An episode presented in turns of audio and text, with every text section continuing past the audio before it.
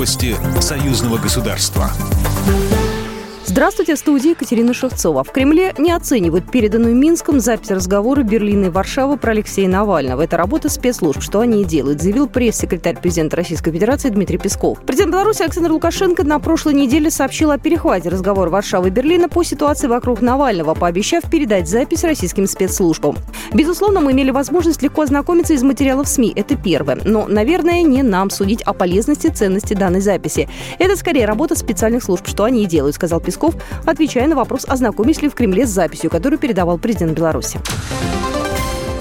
О попытке неконституционной смены власти в Беларуси заявил министр обороны страны Виктор Хренин, выступая на совместном заседании глав оборонных ведомств государств СНГ, Шанхайской организации сотрудничества и Организации договора о коллективной безопасности.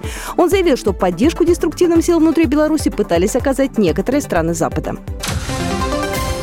Член Координационного совета оппозиции Беларуси Максим Знак сообщил, что не может связаться со своей соратницей Марией Колесниковой, передают ТАСС. Ранее белорусские СМИ сообщали, что утром 7 сентября неизвестные похитили Колесникову возле Национального художественного музея в Минске, усадив ее в микроавтобус с надписью «Связь».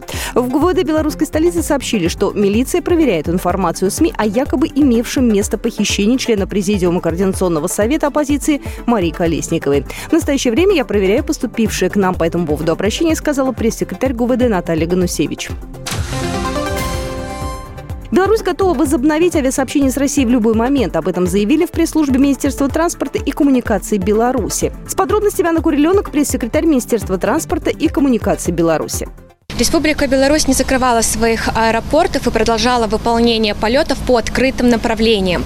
Поэтому Беларусь уже сегодня готова к осуществлению перевозок между населенными пунктами двух стран.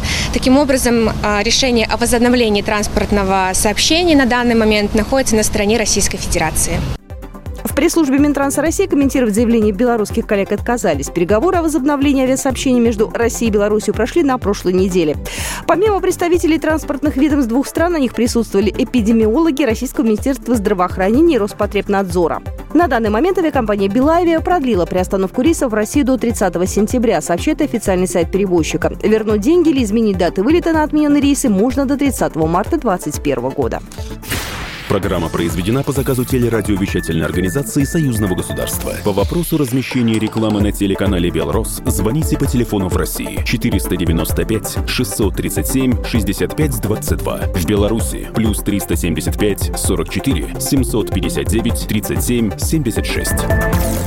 Новости Союзного государства.